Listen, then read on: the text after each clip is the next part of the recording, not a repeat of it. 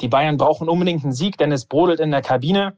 Nagelsmann hat zwar gesagt, er nimmt das nicht so wahr, aber nach unseren Informationen spürt der Coach das sehr wohl, dass Spieler in der Kabine unzufrieden sind. Er hat deswegen Einzelgespräche geführt. Dann schauen wir heute doch mal, ob das was gebracht hat. Der Bayern-Trainer und seine Truppe sind gefordert. Barcelona und Levi sind der erste so richtig harte Prüfstein in dieser Saison. Wir sprechen über alles rund um diesen Knaller in der heutigen Folge. Gucken natürlich auch auf die Aufgaben unserer deutschen Champions League Clubs wie Leverkusen und Frankfurt. Auch die spielen heute. Außerdem geht's um die zweite Trainerentlassung der Saison. Denn jetzt hat es ja auch Bochum-Coach Thomas Reis erwischt. Viel Spaß beim Hören dieser Episode. Ich bin Kilian Gaffrey.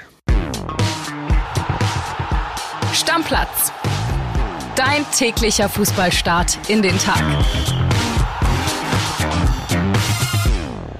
Stammplatzfreunde, da sind wir wieder und wenn ich von wir rede, dann meine ich natürlich André Albers und mich, denn André ist mir aus seinem wohlverdienten Urlaub zugeschaltet. Ihr wisst alle, ihm tut sein Ärmchen weh. Grüß dich André, was macht denn das Ärmchen? Kili Junge, erstmal schön, dass du mich so freundlich begrüßt. Äh, Arm tut gar nicht so doll weh, aber ist immer noch in Gips. Ich war jetzt beim Orthopäden, muss jetzt nochmal ins MRT, um zu gucken, ob da irgendwelche Bänder gerissen sind. Also bis jetzt alles okay. Aber hat eine gute Sache, ich komme eher aus dem Urlaub zurück. Sonntag sind wir wieder vereint.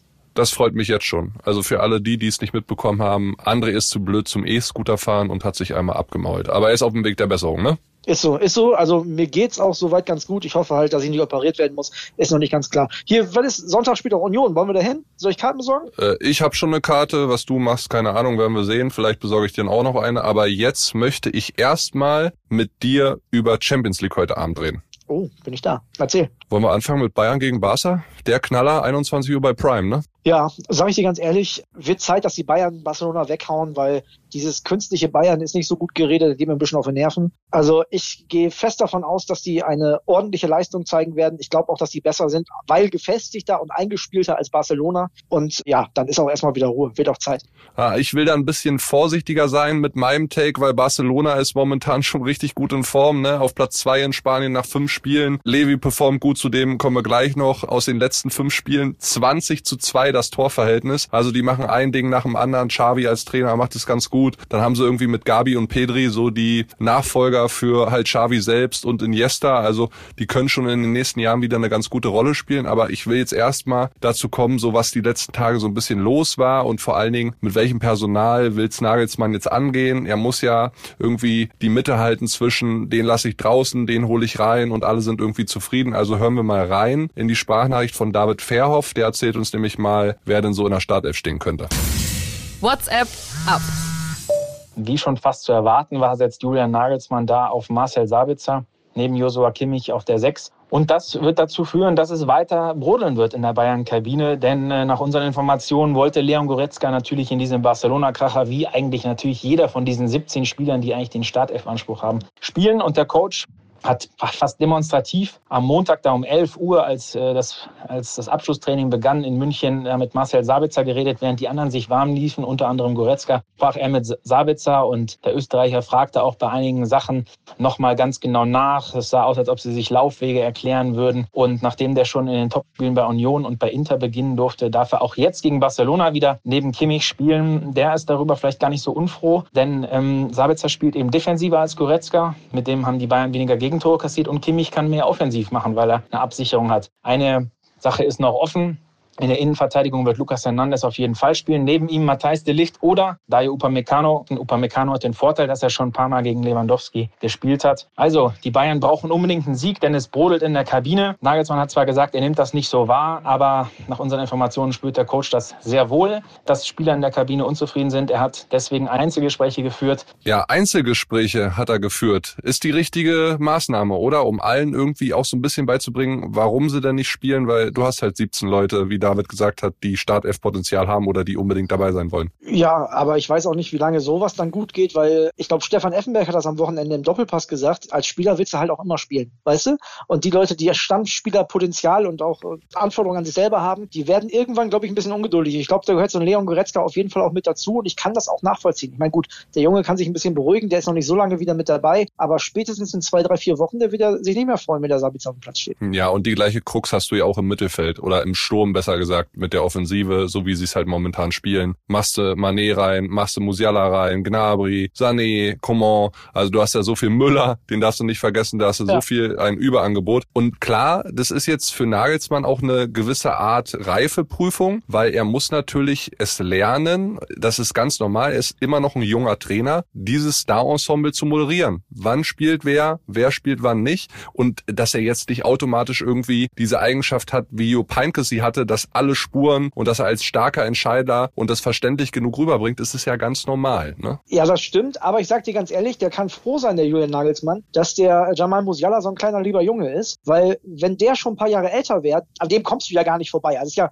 ein Witz, wenn du sagst, du stellst deine beste Mannschaft auf und Musiala steht da nicht drin. Das kann ja gar nicht sein. Der wird jetzt trotzdem sich ohne zu murren immer mal wieder auf die Bank setzen, weil er ein junger, lieber Typ ist. Könnte sich auch ändern. Also hat er vielleicht sogar ein bisschen Glück noch mit dem Kader im Vergleich zu vielleicht Kovac vor ein paar Jahren.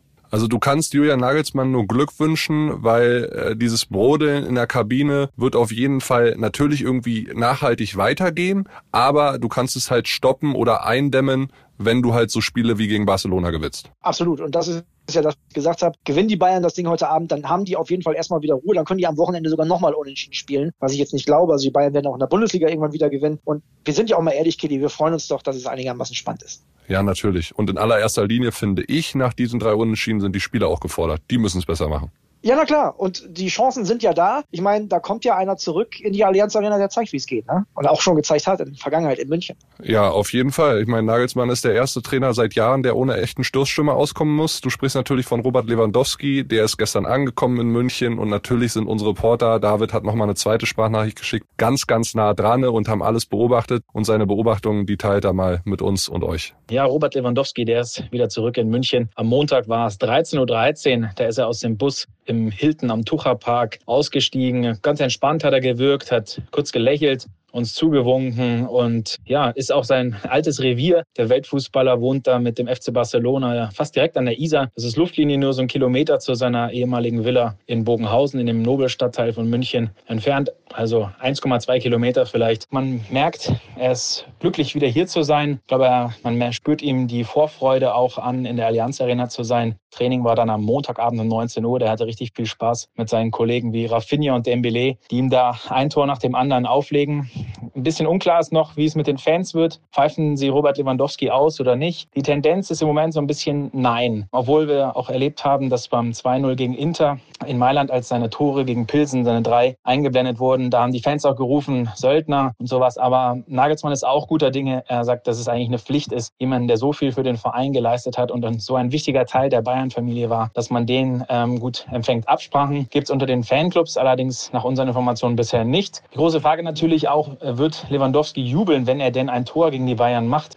Das hängt auch wohl relativ viel davon ab, wie er empfangen wird. Sollte es Applaus für ihn geben, wird er sich auch sehr respektvoll den Bayern-Fans gegenüber verhalten dann wahrscheinlich auch nicht jubeln. Ja, Levi in seiner alten Heimat. Also, André, hast du einen Take dazu, wie es heute Abend so stimmungstechnisch im Stadion ihm gegenüber laufen sollte? Ich, ich, möchte eigentlich ein bisschen appellieren, bin ich ganz ehrlich. Ich finde, und das meine ich wirklich ehrlich, dass die Bayern-Fans, was so die Stimmung angeht, ganz oft so in der Diskussion zu schlecht wegkommen. Vor allem, was den Auswärtssupport angeht. Also in der Allianz Arena, klar, da wird man schnell unruhig, wenn es da lange unentschieden steht. Aber auswärts, finde ich, reißen die Bayern-Fans auch echt einiges ab. Und das muss man denen zugutehalten. Aber wenn die heute Abend ihren absoluten Topstar der vergangenen Jahre, der wirklich sich ins Zeug gelegt hat für die Bayern, wenn die den nachher auspfeifen, egal wie das am Ende auseinandergegangen ist, der war jahrelang da. So Söldner und so, da braucht mir keiner mitkommen, wirklich nicht. Wenn die den auspfeifen sollten heute Abend, boah, dann zweifle ich an, an Fußballsachverstand. Das würde mir selber als neutralen Fußballfan bei, bei so einem Spiel wirklich wehtun, wenn man Robert Lewandowski auspfeift. Ja, würde mir ganz genauso gehen, aber ich sag dir auch ganz ehrlich, da wäre ich dann auch eitel und, und gekränkt an Roberts Stelle, wenn die heute Abend dort pfeifen oder einige sich das rausnehmen, äh, vielleicht nicht alle, aber wenn das Guardians Stadion irgendwann anfängt zu pfeifen, weil sie irgendwie mit seiner Entscheidung nicht einverstanden sind und weil sie oder weil sie sauer sind, dass er ihnen da heute ein oder wenn nicht sogar zwei, drei Tore einschenkt, wenn das passiert, dann würde ich an seiner Stelle aber auch richtig provokant jubeln, sage ich dir ganz ehrlich also erstmal abwarten, ob der Robert Lewandowski heute ein Tor schießt. Ne? Aber ja, ich verstehe, was du meinst. Das muss dann jeder für sich selber wissen. Ich glaube, ich wäre an Robert Lewandowskis Stelle vor allem erstmal enttäuscht. Darfst nicht vergessen, der hat nicht irgendwie Fußball bei einem Verein gespielt. Das war über Jahre lang, fast über ein Jahrzehnt seine Heimat. Der hat da gelebt, der hat, ne, der war ein Teil dieser Stadt und dann da beim ersten Wiederkehren direkt da so niedergepfiffen zu werden, das wäre ganz ganz, ganz schwach von den Bayern-Fans. Ich glaube es auch nicht. Ich kann es mir nicht vorstellen. Also vielleicht an euch da draußen, wenn es einen Hörer in unserer Community gibt, der meint, heute Abend pfeifen zu müssen, wir können nur noch mal appellieren, lasst es bitte sein. Und wir trauen es eigentlich auch keinem aus unserer Community zu. Dafür seid ihr alle viel zu cool, äh, was ihr so macht mit uns. Also bitte unterlasst es pfeifen, weil das gönnt man keinem. So. Dein Tipp heute Abend? Ich glaube, die Bayern gewinnen knapp 2-1. Okay. Dann lass uns weitermachen mit Leverkusen gegen Atletico. Auch 21 Uhr, aber bei The Zone, wie auch das andere Spiel Marseille gegen Frankfurt. Also die beiden dann bei The Zone. Ja, Bayern nur ein Sieg aus acht Saisonspielen. Und ich frage mich natürlich, wie du, wie vielleicht auch alle anderen, was passiert mit Seoane, wenn das heute Abend so richtig in die Hose geht. Nico Linner, einer unserer neuen Leverkusen-Reporter, der hat eine Sprachnachricht geschickt, da will ich auch mal mit euch reinhören. Die Situation von Gerardo Seoane hier in Leverkusen ist mit Sicherheit außergewöhnlich. Im Pokal früh peinlich ausgeschieden gegen Elversberg, in der Liga bloß auf Platz 17, machen wir uns nichts vor. Bei den meisten Vereinen mit so großen Ambitionen wie Bayer wäre die Trainerdiskussion schon lang entbrannt. Hier aber ist es anders. Hier setzt man weiter volle Überzeugung auf Seoane. Sportchef Simon Rolfe sagt am letzten Bundesligaspieltag gegen die Hertha sogar, Trainer genieße weiter volles Vertrauen. Und nach unseren Informationen wird sich daran auch nach dem Spiel gegen Atletico erstmal nichts ändern. Klar, die Verantwortlichen haben den Trainer und seine verunsicherte Mannschaft ganz genau im Blick und erwartet sich eine Reaktion. Wir alle wissen, gegen Atletico, da ist Lauf- und Zweikampfstärke und vor allen Dingen totaler Einsatz gefragt, sonst wird man von diesen spanischen Kampf- und Kontermaschinen überrannt. Man will sehen, dass sich die Mannschaft für die Wende und vor allen Dingen für den Trainer total zerreißt. Und daran wird man auch Seoane viel mehr als am Resultat messen. Frei nach dem Motto, gegen Atletico kann man auch mal an einem guten Tag verlieren. Es ist viel wichtiger zu sehen, wie die Mannschaft auftritt und daran wird der Trainer gemessen. Er sitzt also unabhängig vom Resultat relativ fest im Sattel. Klar, wenn er eine richtige Packung bekommt, sieht das anders aus.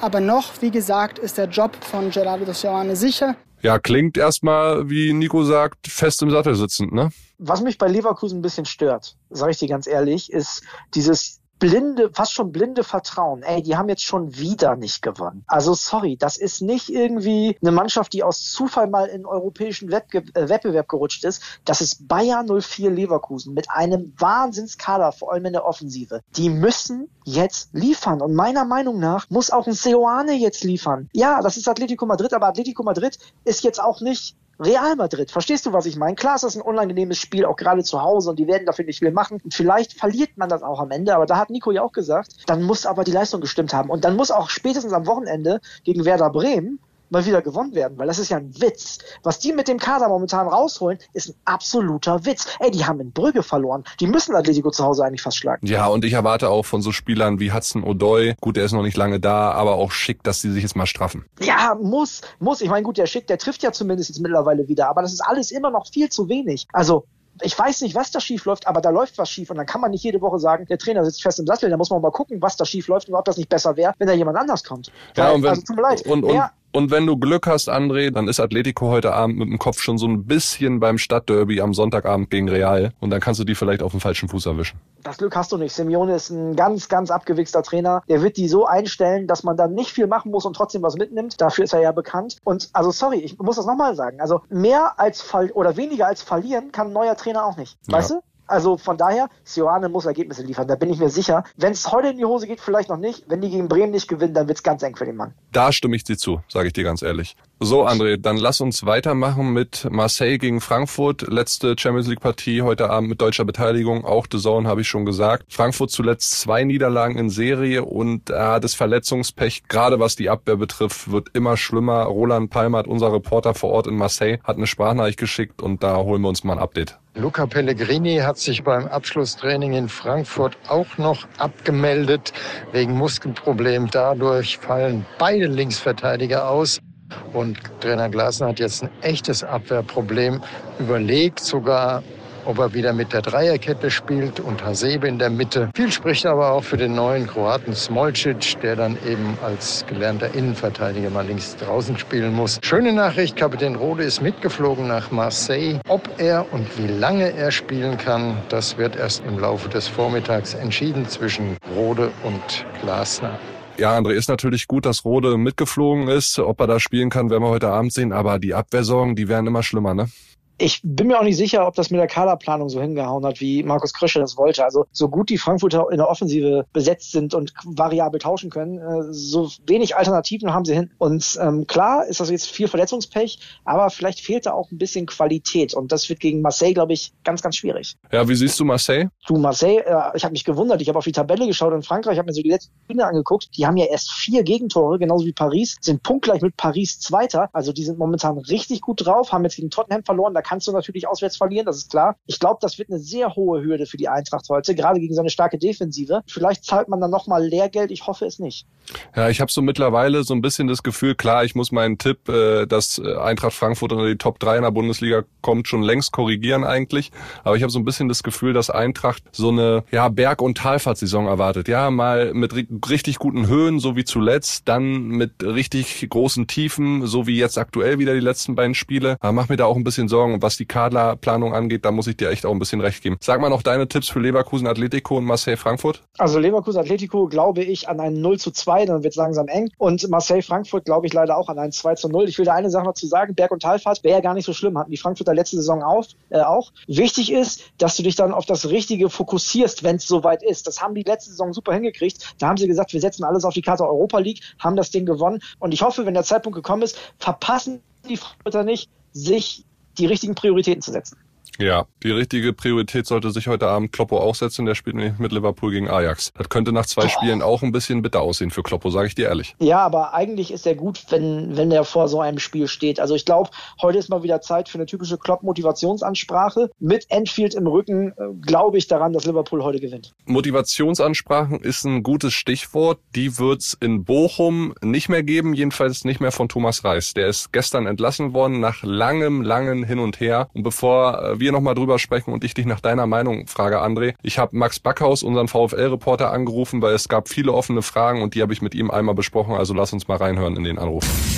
Anruf bei Max Backhaus. Max Kili hier, ich grüße dich. Ja, nicht aller Tage ist der VfL Bochum so bundesweit in den Schlagzeilen, wie es jetzt der Fall ist. Jetzt ist Thomas Reis entlassen worden. Wie hat er reagiert, äh, dass er seinen Job los ist? Hast du nochmal mit ihm sprechen können? Ja, ich habe gestern äh, mit dem Fotografen vor der Geschäftsstelle gewartet äh, auf Thomas Reis. Er kam dann raus und war äh, richtig sauer, muss ich sagen. Wollte auch keinen Kommentar abgeben, obwohl er normalerweise immer mit der Presse spricht. Aber ist natürlich auch verständlich in so einem Moment, wenn du gerade von deiner Freistellung erfahren hast. Ging der Blick nur nach unten und äh, er meinte, keinen Kommentar, frag die da oben. Und dann ja, habe ich noch erstmal in Ruhe gelassen. Vielleicht legt sich das, da kann man sich die Tage nochmal melden. Was sagen denn die da oben? Hast du mit denen schon gesprochen? Weil diese Entlassung, das muss ja auch ein emotionales, ja, toughes Ereignis sein für Thomas Reis, weil das hat sich sehr, sehr lange gezogen. Warum eigentlich? Ja, vor allem, weil es eine richtig schwierige Entscheidung war. Also am Tag vorher hat Thomas Reis, habe ich erfahren, noch mit äh, Patrick Fabian ein längeres Gespräch geführt, nochmal gesagt, ja, ich möchte den Job unbedingt weitermachen, ich brenne dafür, ich glaube, wir können die Klasse noch halten. Und Patrick Fabian, der jetzt seit 13 Tagen im Dienst ist, äh, muss direkt eine mega harte Entscheidung treffen.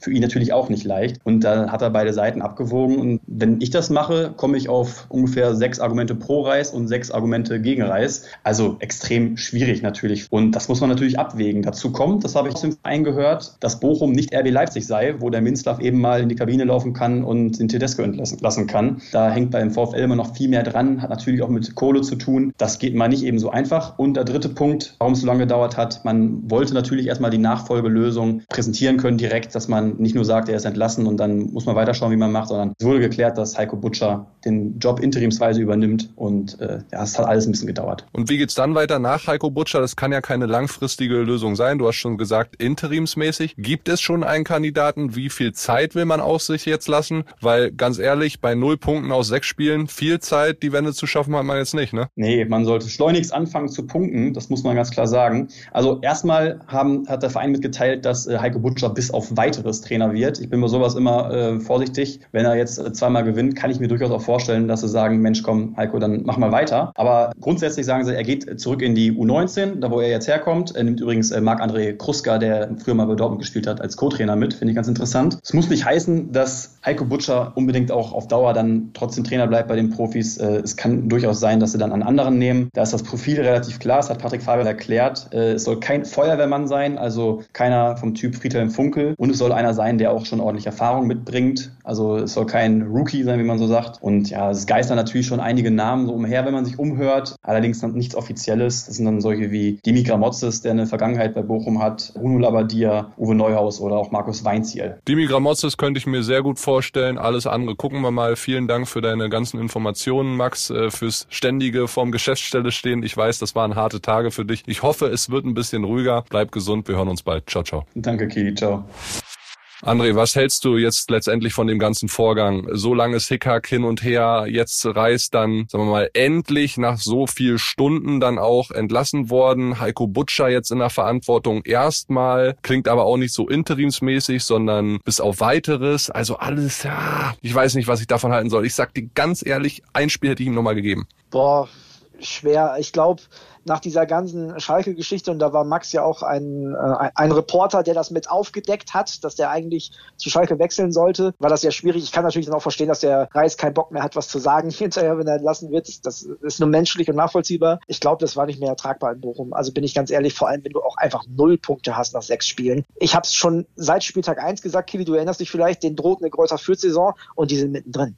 Die sind meiner Meinung nach mittendrin. Ich habe ganz, ganz wenig Hoffnung, dass das besser wird. Und ich sage dir ganz ehrlich, ich wäre extremst, wirklich extremst überrascht, wenn da ein Kaliber Bruno Labbadia als Trainer sich auf die Bank setzt. Also auch wenn er jetzt länger in der Bundesliga nichts gemacht hat, tut er sich never an. Also das wäre wirklich, dann würde ich sagen, der Fabian hat den ersten genialen Move für den VfL Bochum gemacht. Äh, wem traust du es denn zu? Ich finde so eine, so eine Lösung wie Gramozis, der vielleicht auch in der zweiten Liga nächstes Jahr dann wieder was mit aufbauen könnte und so, der, der, der sich auch in so einer Rolle dann möglicherweise sieht, finde ich gar nicht so schlecht. Ich weiß nicht, ob der da auf das Gehalt von Schalke 04 verzichten möchte, da bin ich mir nicht so sicher. Aber sollte man an seiner Stelle vielleicht überlegen, weil wer weiß, was im Jahr noch für ein Verein kommt. Jetzt ist es immerhin noch ein Erstligist. Also ich finde so die Kategorie Gramozis, glaube ich, ist schon realistisch. Gut, dann äh, möchte ich jetzt nur noch eins von dir hören und zwar die magischen Worte, weil ich würde sagen, wir sind am Ende unserer Episode. Ja, Leute, machen wir einen Deckel drauf, oder? Machen wir den Deckel drauf. Schönen Champions League Abend euch allen da draußen. Dir auch natürlich, Schatzi. Weiterhin gute Besserung und leg die Beine jetzt wieder hoch, ne? Beine und Arme mache ich. Danke, danke. Ciao, ciao. Ciao, ciao. Stammplatz. Dein täglicher Fußballstart in den Tag.